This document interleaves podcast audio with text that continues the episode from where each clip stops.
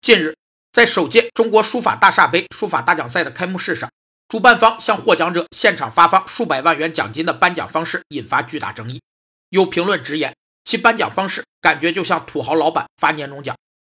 运用物质手段使受激励者得到物质上的满足，从而进一步调动其积极性、主动性和创造性的方式被称为物质激励。其出发点是关心人的切身利益，不断满足人们日益增长的物质文化生活需要。物质激励应注意两个问题：一是应与相应制度结合起来，物质激励效应的实现要靠相应制度的保障，通过制度来创造氛围，减少内耗，使成员都能以最佳效率为实现组织的目标多做贡献；二是必须公正，但不搞平均主义，不公正会产生负面效应，